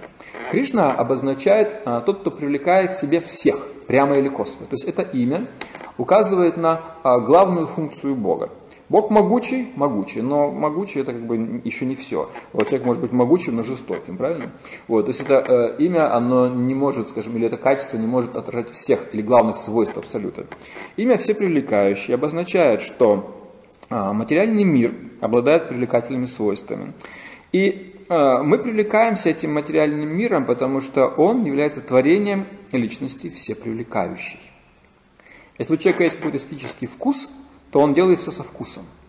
Вот. И по свойствам вкусно приготовленным, мы говорим, что у, у, у этого, э, скажем, кулинара у него есть вкус. Или мы смотрим на какую-то красивую картину, мы говорим, художник с очень высоким таким э, эстетическим чувством, да, то есть он сумел что-то передать. То есть, э, когда мы э, видим, допустим, какой-то очень интересный фильм с таким закрученным сюжетом, мы говорим, вот это интересный режиссер, это, это проявление его свойства. То есть личность какая-то с необычным сознанием способна создать какое-то необычное творение, которое привлекает нас, захватывает нас. Вот, то есть материальный мир, он захватывает целиком и полностью нас. Здесь столько всего привлекательного, столько всего интересного. Вот, то есть э, Бог может привлекать чистые души, он привлекает сам по себе, как личность. Э, те души, которые не являются полностью чистыми, он привлекает не прямо, а косвенно через свое творение. Вот. Но прямо или косвенно все привлекаются им. И поэтому имя всепривлекающий как раз отражает эту вот самую основную функцию Бога – тянуть к себе всех, прямо или косвенно либо через материю косвенно, как прекрасен этот мир, как прекрасна природа, как прекрасно то, как прекрасно все. Вот. Либо, скажем, когда мы от отражения поворачиваемся уже к тому, от кого это отражение изошло, мы уже привлекаемся им прямо. Либо так, либо так. Вот поэтому еще раз говорю, что это имя имеет отношение не к Индии, а к самой вот этой вот всепривлекающей природе Бога. И так был первый постулат. Есть вот эта вот личность, с которой все исходит. Постулат 2. А, Есть бесконечное количество живых существ мы с вами, вот, которые а, равны Богу в качественном отношении, но отличны от него в количественном отношении, как океан и капля. Капля океана имеет тот же химический состав, что и сам океан, но в количественном отношении они разные. В океане можно плавать, в в капле плавать мы не можем. То есть, э, итак, э, качественное единственное, количественное отличие вот, э, между душой и Богом существует. И живые существа также обладают свойствами личности. Мы тоже что-то умеем, тоже что-то знаем, тоже какие-то чувства испытываем, тоже что-то такое можем делать. И все живые существа обладают свободой выбора. Эта свобода выбора определяет наше будущее. Итак, постулат 2. Существует большое количество живых существ, обладающих личными качествами, которые э, качественно едины Богу, количественно отличны от Него, обладают свободой воли, и эта свобода воли налагает на них ответственность и определяет их будущее. Итак, это второй постулат. Третий постулат юридической картины мира – это то, что есть два вида реальности. Реальность вечная, духовная реальность, изначальная реальность и теневая реальность. То есть, как вот есть объект и тень, объект и его отражение – Точно так же есть духовный мир и его отражение, мир материальный. И живое существо, или, скажем, называемое живое источник жизни, живое существо, обладая свободой выбора, само вольно выбирать, где ему жить, на свету или в тени. То есть в изначальной реальности или в отражении этой реальности. Это был третий постулат. Четвертый постулат, если джива или живое существо выбирает материальный мир, вот эту теневую реальность, вторичную реальность, то материальный мир ограничивает сознание или вот эти вот духовные свойства живого существа при помощи механизма трех качеств или трех гун, благо, страсть, невежество, при помощи закона кармы, причинно-следственной связь, при помощи восьми элементов. Восемь элементов это земля, вода, огонь, э, воздух, пространство, ум, разум, эго. ум, разум, эго это тонкие материальные элементы, пространство, воздух, э, огонь, вода, земля, такие более грубые, осязаемые материальные элементы. Итак, восемь материальных элементов, закон причинно-следственной связи, карма, три гуны, благо, страсть, невежество, это разная плотность материи. Вот при помощи этого механизма материальный мир, если мы его выбрали, теперь ограничивает наше сознание. И я могу иметь сознание более развитое, менее развитое, в разных формах жизни находиться под землей, над водой э, и так далее, в всяких разных э, местах. Вот это, это моя ответственность. А, теперь постулат э, пятый. Э, хотя живое существо, душа, может выбрать материальную реальность вместо духовной и может уйти от Бога, Бог никогда не покидает живое существо. Потому что без него мы реально беспомощны. И он сопровождает нас во всех, даже в самых низменных формах жизни. Вот, потому что в самых низменных формах жизни сознание живого существа очень сильно сжато, поэтому живое существо в таком состоянии полусна, оно тупое. Но ему тоже нужно как-то есть, где-то там спать, как-то размножаться, защищаться. И поэтому Бог, который находится рядом с ним, он, несмотря на тупость, скажем, самого этого живого существа, он действует так, что живое существо очень мудро действует. Каждое живое существо находит свою пищу, находит в себе какой-то кров, а, умудряется как-то там а, размножаться и умудряется защищаться прикидываясь, не знаю, кем там у него там есть какой-то какой расцветка у нее, которая защищает ее от врагов и так далее. Вот, то есть э, все живые существа э, как бы несут, вернее, пользуются вот этой вот э, незримой заботой этого высшего существа, которое сопровождает нас всегда. Итак, это пятый постулат. И шестой постулат, если живое существо понимает все эти вещи и меняет свой выбор, если я хочу теперь материальную реальность поменять на духовную реальность, поменять среду обитания, то нет никакого другого способа, кроме как восстановить свои изначальные отношения с Богом. Он к этому готов всегда. Он только этого и ждет. Мы к этому готовы не всегда. Поэтому многие жизни, многое время, долгое время мы проводим как бы без контакта с Ним. Хотя Он нас опекает всегда. Вот. Итак, а, если, допустим, я принимаю такое решение, что я хочу вернуться к этим изначальным своим духовным отношениям, тогда это от меня, а, на меня налагает определенные как бы, такие ответственность, я должен начать меняться. То есть духовная жизнь обозначает изменения.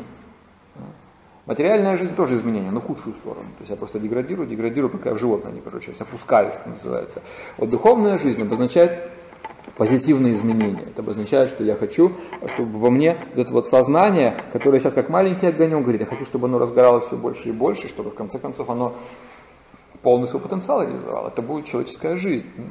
Итак, а, если я хочу этого, это обозначает, что я должен быть готов а, к определенным изменениям, к определенным действиям. Вот. И вот это ведическая парадигма. Теперь, а, самым ее, скажем так, начальным звеном, начальное же звено, а, что существует некая такая личность, с которой все исходит, оно является наиболее, скажем таким, э, труднодоказуемым, вот, но оно является фундаментальным, на нем все держится. Предположим, вот есть гвоздь, на нем картина, на картине сюжет какой-то там, но если гвоздь Вырвали, картину упала, разбилась, сюжета нет. Вот, то есть все остальное, вся реальность, это все уже проистекает из этого высшего источника. И поэтому существенным является доказать, он есть или нет. Потому что если мы вот этого доказать не можем, тогда все остальное автоматически рушится, бесполезно. Все, что я говорю, это просто сказки. Да? Вот, поэтому для того, чтобы всю эту картину подтвердить, нужно подтвердить пункт первый. Присутствие вот этой вот какой-то необычной личности. Да? И э, это как раз и есть самое главное, что, э, самый главный эксперимент ведической науки, в духовной науке. Вот. Особенность этого эксперимента состоит только в том, сложность в том, что делать его, проводить его нужно на себя. На мышах этот эксперимент провести нельзя. На мышах, на лягушках доказать, что Бог существует, мы не можем. Вот, поскольку э, я должен ощутить его своими собственными чувствами, как-то должен его увидеть, почувствовать, то это обозначает, что этот эксперимент должен а, проводить на себе. И вот э, здесь существуют три основные, скажем так, э, предпосылки и условия для того, чтобы этот эксперимент прошел удачно. Вот это, эта практика, она называется практикой э, бхакти-йоги. Йога обозначает связь, связь с Богом, не любая связь, а именно связь с Богом. Вот, а бхакти это обозначает э, благосклонный настрой или э, любовь, преданность, такое дружелюбное отношение к Богу, скажем так. И поэтому э, первым условием этого эксперимента, если мы хотим подтвердить пункт первый в этой ведической картине мира, является э, такое условие, что с самого начала практикующий должен быть настроен а, дружелюбно по отношению к Богу. Вот, то есть э, очень важно понять, что мы с Ним а, одной природы, мы с Ним родственны, нам с Ним нечего делить, нам нечего, так сказать, оспаривать, там, вот, э, отчуждать у Него или у нас. Вот, то есть мы с Ним являемся а, ближайшими родственниками, на самом деле ближе, чем папа и мама. Вот, ближе, чем мать и ребенок, ближе, чем кто бы то ни было. Вот, он, он к нам ближе, чем кожа, знаете, ближе, чем что бы то ни было. Вот, и очень странно то, что он находится к нам ближе, чем кто бы то ни было, и мы его не осознаем.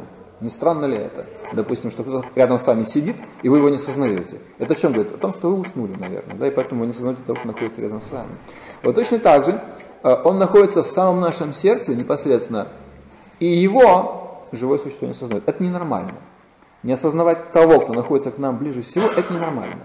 Так вот, э, бхакти-йога и этот вот ведический процесс восстановления своих отношений с Богом, он начинается с того, что э, мы к этому существу, которое мы хотим прочувствовать, э, понять, не должны испытывать никаких, скажем так, враждебных чувств, не должно быть никакого желания его покорить, э, никаких, так сказать, никакой конкуренции, нам с ним нечего делить, ничего этого не должно быть. Также очень важно понимать, что поскольку он личность, и причем необычная личность, личность очень могущественная, то он обладает свободой воли, открыться нам или нет. Допустим, если э, вы находитесь дома, к вам кто-то пришел, звонит или стучит. Вы смотрите в глазок, какая-то рожа непонятная вообще стоит грязная, вы открой. Вы ему явно не откроете, понимаете? Потому что пришел непонятно кто, вы его не ждали, этого человека. Да? Вот. Или наоборот, стоит э, ваш близкий друг, знакомый, родственник, вы с радостью открываете ему дверь. Вот точно так же, э, когда мы пытаемся завязать свои отношения с Богом, это то же самое, что мы стучим к нему в дверь, мы просим ему открыть.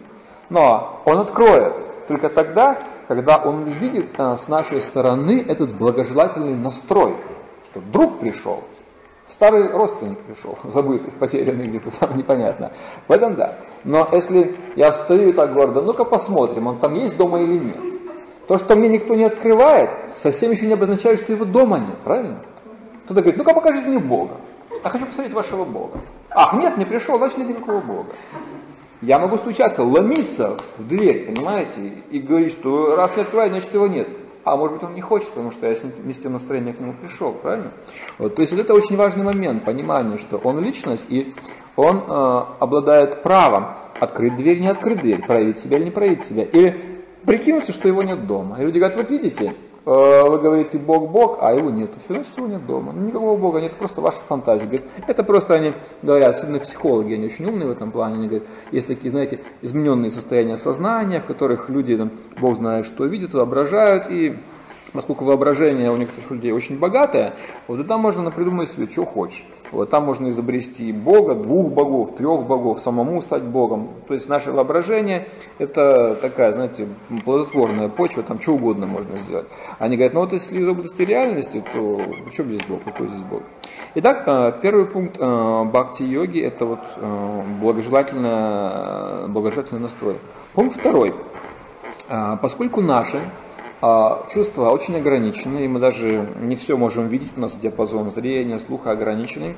а Бог это тот, кто по определению беспределен, стоит за пределами материи, вот, то своими обычными ограниченными материальными чувствами мы его э, увидеть не можем. Вопрос возникает, с чего же нам начать этот эксперимент? Вот веды говорят, что э, началом является вот это вот наше благожелательное желание, настрой. Второй пункт, когда я уже решил этим заняться, это э, нужно найти поводыря. То есть, допустим, если человек слепой, то а, ему нужен какой-то поводырь, который бы видел, и он этому поводырю должен доверять. И вот держать за руку этого поводыря, слепой идет, как будто бы он был зрячим, хотя он не зрячим. Своих глаз нет, но он доверяет поводырю, и поводырь его ведет, и все в порядке. Он не попадает ни в какие там трудные ситуации. Вот. Или, допустим, а, пришли два человека а, встречать а, рассвет. Один слепой, другой зрячий. И э, зрячий говорит, солнце встает. А слепой говорит, не вижу никакого солнца. Вполне естественно он не может увидеть, что у него атрофировано зрение, он не может этого видеть. Вот. Но если у него есть э, вера в зрячего, он говорит, а что это солнце, какие у него вообще говоря признаки? Я не вижу, я верю тебе, но я, я сам его не вижу. Он говорит, хорошо, допустим, ты не видишь солнца, но ты что-нибудь чувствуешь? И слепой говорит, я чувствую, как стало немножко теплее. Потому что когда сходит солнце, даже если мы его не видим, мы можем ощущать немножко тепло, теплее становится. Итак, э, если даже мы не видим Бога на начальном этапе, потому что наши чувства несовершенны, что все-таки мы можем почувствовать? И э, что может почувствовать человек э, начального этапа? Как он это может почувствовать? А он может почувствовать в своей жизни вот это вот некое какое-то тепло, оно может проявляться в том, что у него начнут помаленечку, так сказать, отпадать проблемы, или он легче начнет воспринимать какие-то сложности жизни, как будто какой-то появился, знаете, такой вот какие-то рессоры, пружину. Вот если вот вы едете по дороге без рессора, каждый камушек, он у вас в голове отражает, как вот на телеге едешь, да, допустим. А вот если вы едете на машине, у которой вот хорошие пружины, вы можете ехать по плохой дороге, и, в принципе, все эти неровности, они будут сглажены, потому что вот есть хорошие пружины, которые амортизируют все это дело. Вот точно так же, когда человек даже еще, может быть, не видящий, не знающий Бога толком, но уже обладающий доброжелательным настроем, какой-то верой, может быть, еще не полным знанием, вот, но он принимает чье-то руководство какого-то наставника, он начинает действовать в этом направлении, у него начинает появляться определенный позитивный опыт, который состоит в том, что он легче проходит через какие-то вещи, легче ему становится как-то все понимать, жить становится легче в каком-то смысле. И он чувствует, что какая-то другая вот такая доброжелательная сила начинает проявляться в нем, хотя он не может ее ну, пока еще полностью идентифицировать. То есть как бы такой начальный этап духовной жизни.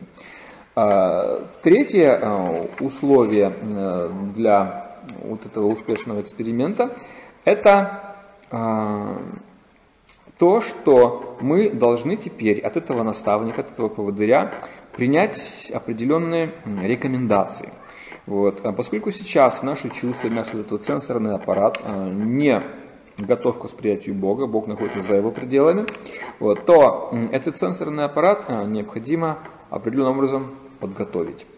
Допустим, если ученый хочет разглядеть бактерию, ему нужен микроскоп. Если он хочет увидеть далекую звезду, ему нужен телескоп. То есть его чувств не хватает, чтобы увидеть что-то очень далекое или что-то очень маленькое.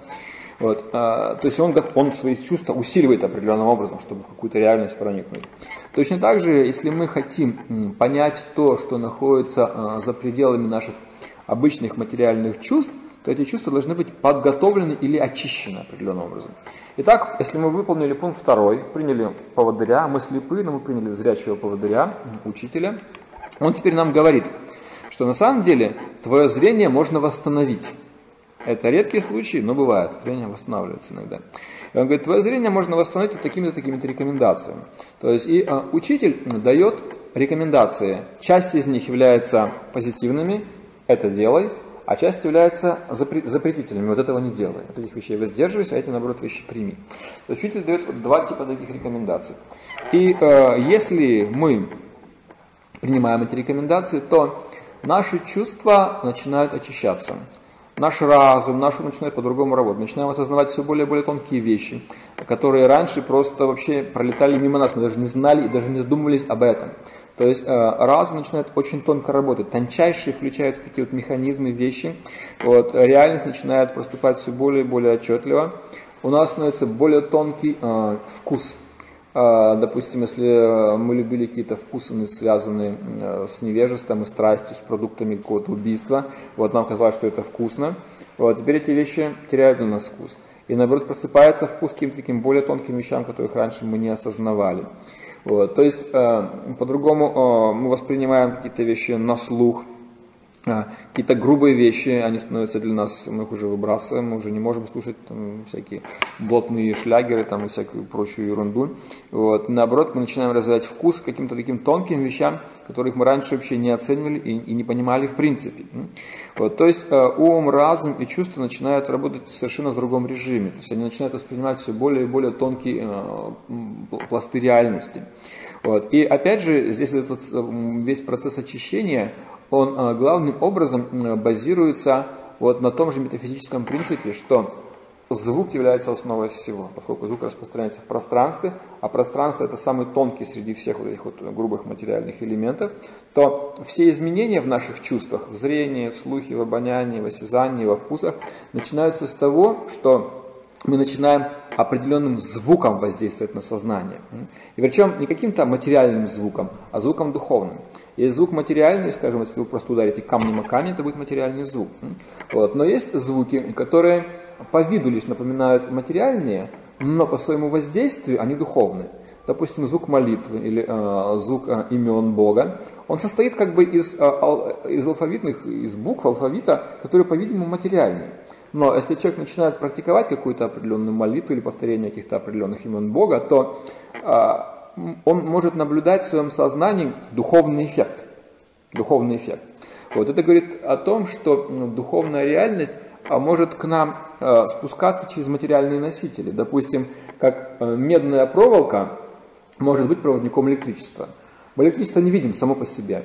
Вот. Но если я взялся за оголенный провод медный, хотя электричество не видно, и там подключено электричество, меня ударит только.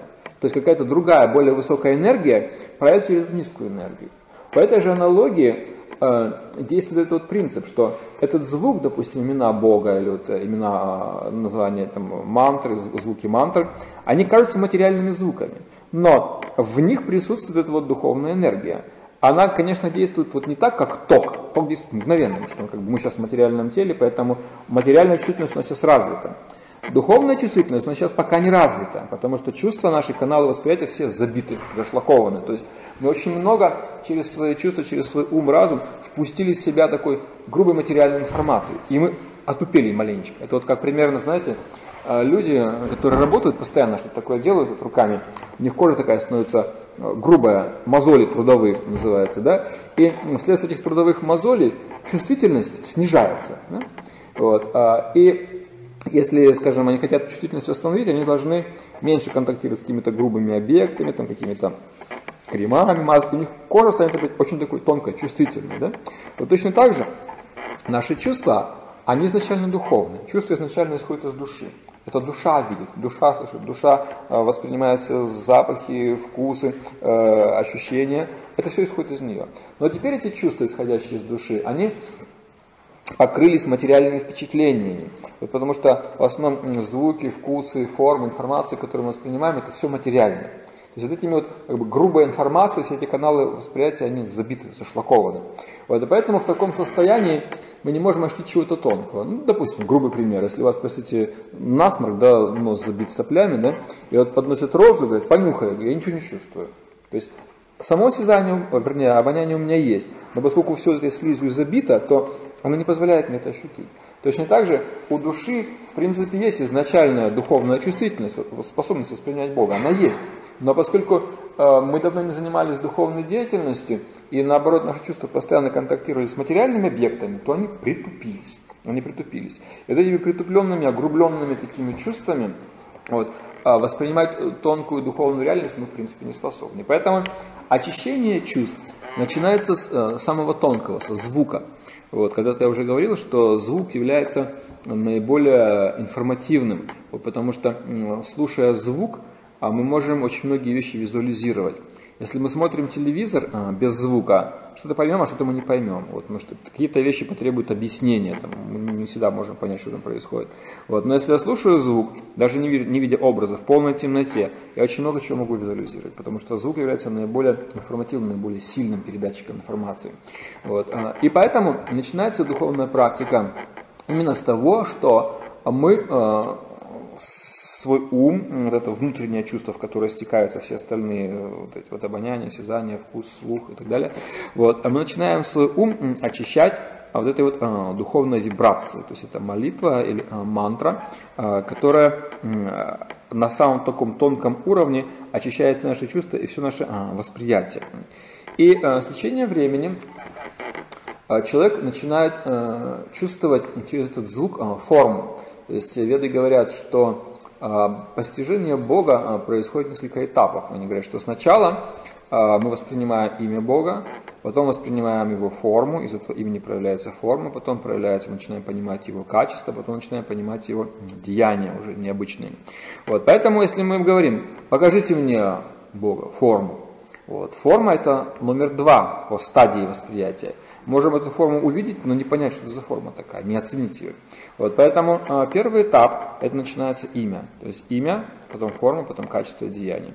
И так, если человек повторяет э, имена Бога с доброжелательным настроем, выполняя другие наставления своего наставника или поводыря, вот, и очищая свои чувства постоянно, в течение времени э, это имя превратится в форму, даст ему эту визуализацию, он увидит образ внутри, он начнет чувствовать все эти вещи, начнет понимать природу Бога, его свойства, его действия и так далее. Вот. Но, естественно, что это а, субъективные вещи. Однако, как определить, э, это вот мое воображение работает, или все-таки я вижу реальность? И для этого опять важен пункт номер два наличие наставника, наличие э, вот этого видящего, зрячего человека. Я могу сказать своему духовному учителю, что я вижу или чувствую вот то-то и то-то. Он мне скажет, ты в иллюзии. Это не так, это неправильно. Вот, то есть э, включается такое понятие, как экспертная оценка. То есть я что-то делаю неправильно, поэтому я просто, это просто мое воображение работает, не более того. Или, если я э, следую процессу правильно, он подтверждает, эксперт, видящий, говорит, да. Мы, глядя на одно солнце, говорим, это солнце, мы можем сказать, что это луна. Солнце и солнце, луна и луна. Вот, то есть, когда э, к человеку возвращается зрение, он видит реальные вещи. Тот, кто этим зрением всегда обладал, говорит, да, ты, ты видишь правильно сейчас. А если я неправильно практикую, что-то ему говорю, вот я вижу то, то, то, то, он говорит, ты просто бредишь. Это, это просто воображение работает, не более того. Вот поэтому, несмотря на то, что э, восприятие Бога это субъективный процесс, он должен быть подтвержден также объективно группой экспертов. То есть в науке есть группа экспертов. Группа экспертов заключила та-то, то-то, то Мы говорим, ну раз группа экспертов заключила, мы верим, да, мы не эксперты. Вот точно так же э, в духовной сфере есть люди, которые обладают этой духовной чувствительностью, этим духовным видением, восприятием. И если мы имеем одного из них в качестве своего этого наставника, поводыря, такого зрячего, то тогда мой субъективный опыт, он подтверждается им, он говорит, ты правильно воспринимаешь все хорошо, все верно, ты продолжай в том же духе. Или наоборот, у меня какое-то отклонение, и там какие-то просто мои фантазии, я воображаю, он говорит, нет, это ошибка, это не так, все, духовная реальность не такая совершенно. Вот, поэтому элемент субъективизма есть, но он подтверждается извне, это вижу я, но подтверждается, что мое видение правильное, другим беспристрастным человеком, который, с которым мы не связаны лестью, деньгами, там, чем-то еще, который согласится со всем, если, скажем, я ему там плачу. Нет, это совсем другие отношения, отношения основаны на, на другом. Итак, в принципе, всеми этими доказательствами э, бытия Бога можно было бы и не заниматься, потому что в науке тоже есть некоторые э, понятия, какие-то величины или константы, которые э, никак ну, не подтверждены, что ли, эмпирические, но тем не менее они являются э, общепринятыми. Вот. Я не математик, вот, ну, допустим, говорят, что есть в математике такое мнимое число, единица, а, число и называется, это квадратный корень из минус единицы. Вот я не знаю, что это такое, вот этого числа э, в ряду натуральных чисел нет, вот, но специалисты говорят, что э, такие важные разделы математики, как теория аналитических функций, она основана именно вот на этой мнимой единице, которая на самом деле как бы ее и нету, да, но вот работают какие-то, так сказать, системы. Вот, допустим, нет никакого эмпирического научного эксперимента, который доказывает а, третий закон термодинамики, но это общепринятый закон. И тут этот ряд можно было продолжать, просто я не буду этим заниматься. Вот, то есть э, в науке есть такое понятие, как а, константа. Константы, такие вот неизменные величины, которые являются как бы такими как вот некие, так сказать, киты, на которых вот держится все остальное. Вот. И слово константа звучит так очень уважаемо, научно. А в науке, вот, вернее в религии, такие же неизменные величины называются более обидным и менее престижным словом догма. Вот. Тоже какая-то вот некая неизменная вещь. Люди говорят, вот ваш Бог или душа, там, или что вы признаете, карму, реинкарнацию, говорят, это вот некая недоказуемая догма существует.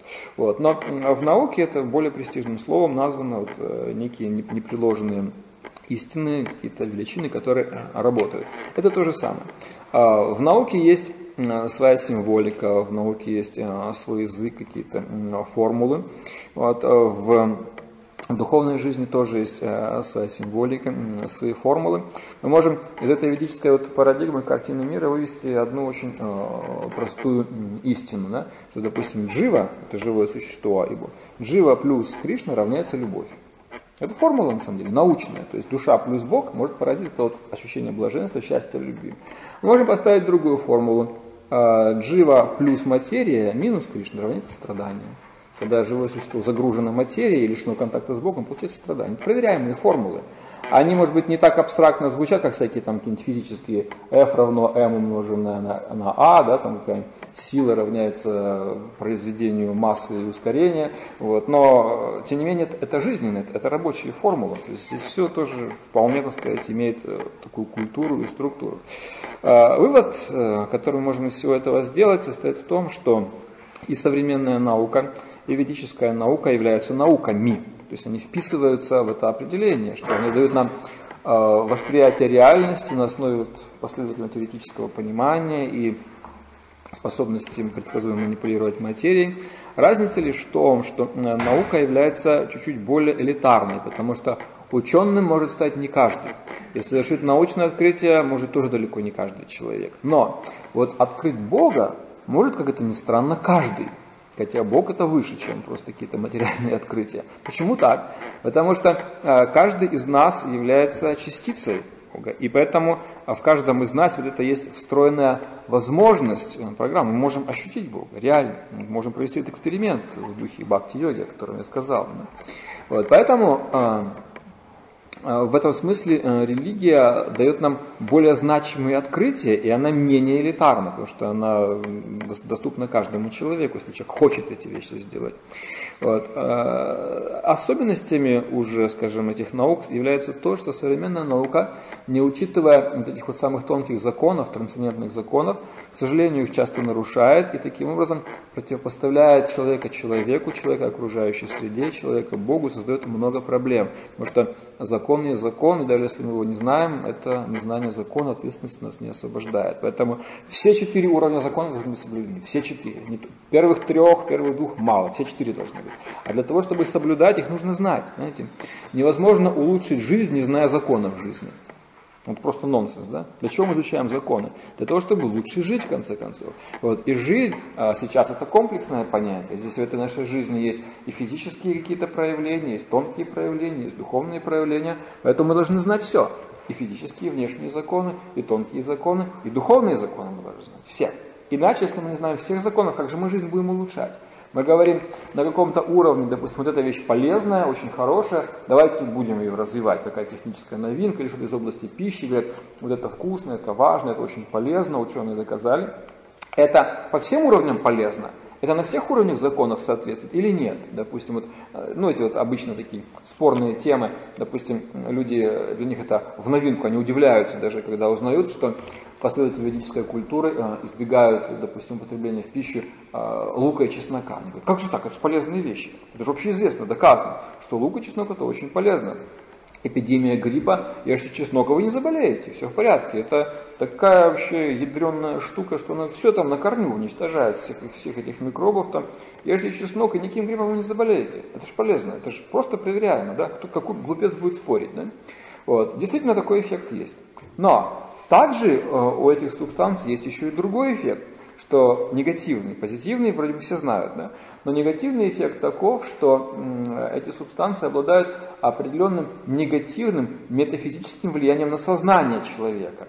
Вот, да, действительно, кто-то может быть таким э, крепким, здоровым и так далее, но при этом в нем развиваются определенные демонические свойства. Вот, и э, что побуждает человека, допустим, конфликтовать Богом или что-то еще, вот такие вот вещи. То есть э, Поэтому мы говорим, что да, можно на самом деле свой иммунитет и другими средствами укрепить, не обязательно чесноком, есть другие какие-то методы. Вот, есть там всякие разные определенные тоники, там типа чего напрашивали, тот же самый имбирь, он то же самое, что лук и чеснок, и плюс он не обладает вот такой вот невежественной природой, в нем нет этого тамаса, вот этого энергии невежества, в нем наоборот это энергия благости. Вот люди говорят, имбирь, имбирь, какой имбирь, мы не знаем никакого имбиря, вот наши, наши предки ели лук и чеснок, поэтому будем это делать. Ах, не знали, ну вот знаете, есть такая штука, да, которая обладает вот таким вот свойством. Да. Вот, то есть а, отличие этих двух наук, ведическая и э, современная, состоит в том, что хотя это науки, и та и другая дает какое-то определенное видение восприятия реальности, и та и другая дает какие-то определенные технологии, позволяющие нам манипулировать миром. Но в чем проигрывает э, современная наука? В том, что она не учит этих вот тонких аспектов реальности, тонких-тонких законов. Вот, и поэтому мы вот по этим вопросам как бы а, проигрываем, а, пропускаем эти все моменты. Вот. Но а, веды позволяют нам понять не только материю, мир, как он устроен, зачем он устроен, они помогают нам открыть законодателя, то есть не просто законы какие-то материального мира почувствовать, а открыть законодателя.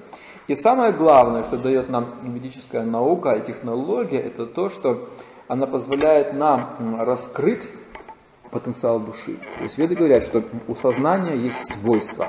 Есть свойства. У материи есть свойства, и у сознания есть свойства. Так вот, свойствами сознания или души являются три основных качества. Это э, вечность, это э, всеобъемлющее знание и это э, счастье. То есть это три свойства души. И поэтому все живые существа, не сговариваясь, хотят жить вечно или хотя бы по меньшей максимум продлить свою жизнь, потому что они вечны по природе. Они все время стремятся к какому-то такому комплексному пониманию, не просто знание 2 2, 4, а такое цел, целостное знание, знание о смысле, знание о целой картине мира. Вот и третье, к чему стремятся все живые существа, не сговариваясь, это счастье. Все, вне зависимости от культуры, мы хотим, чтобы у нас было безоблачное счастье, чтобы оно никогда не кончалось. Вот это, это три потребности души, вечное знание, блаженство. И главным преимуществом ведической технологии, которая отсутствует в современной науке, это то, что открывая потенциал души и а, раздвигая эти вот э, границы материи благодаря вот вливанию духовной энергии, вот это вот э, ведическое знание, технология позволяет человеку вот этот вот потенциал души реализовать. То есть благодаря этому мы обретаем себя, потому что благодаря открытию Бога, благодаря контракт, контакту с Ним, мы проявляемся. Интересное такое вот свойство, что, э, допустим, вещи обладают какими-то качествами или каким-то цветом, но если нет света, мы не поймем, что это такое. Вот сейчас вот свет выключи, и не поймешь, кто здесь, мужчина, женщина, в чем одет, кто к чему. Вот. Но когда свет загорается, то свет высвечивает нашу природу. Вот точно так же э, мы обладаем определенными духовными свойствами. Но пока нет Бога, мы не поймем, кто мы такие, мы себя не знаем. Мы знаем свое физическое тело, там какие-то свои определенные мысли, там идеи, но кто мы по сути в глубине мы не знаем совершенно. Потому что в нашей жизни нет этого духовного солнца, духовного света. Даже без материального света мы не можем толком определить природу материальных объектов, их форму, цвет, не можем понять. А свет появляется, и он высвечивает все эти вещи. Вот точно так же, а, как бы, стремясь к Богу, провозглашая Его в качестве главной цели и контактируя с Ним, мы в качестве такого, что называется, бонуса получаем себя.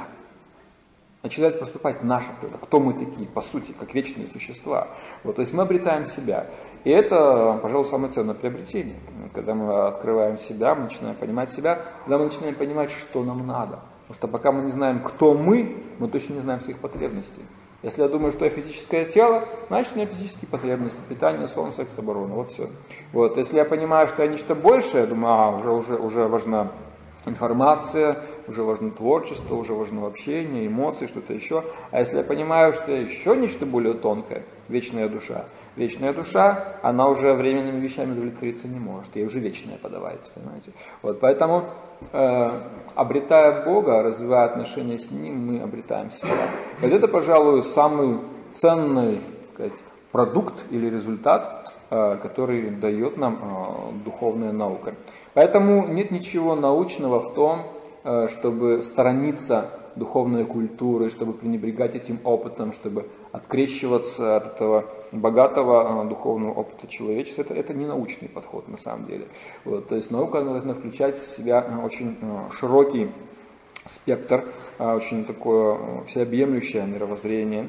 Вот, и э, в таких понятиях, как э, душа и Бог, нет ничего, нет ничего ненаучного. Просто эти слова какие-то такие, кажутся, у них уже такое звучание научное. Вот. Я приводил примеры, что душу можно назвать научным термином спиритон, частица духа, что если научно. Уже звучит очень солидно, понимаете? Вот так просто э, душу можно сказать, а, душа, это прям серьезно. Уже с научным термином так просто нельзя поступить. Э, Бога можно тоже, так сказать, э, назвать источником всех энергий.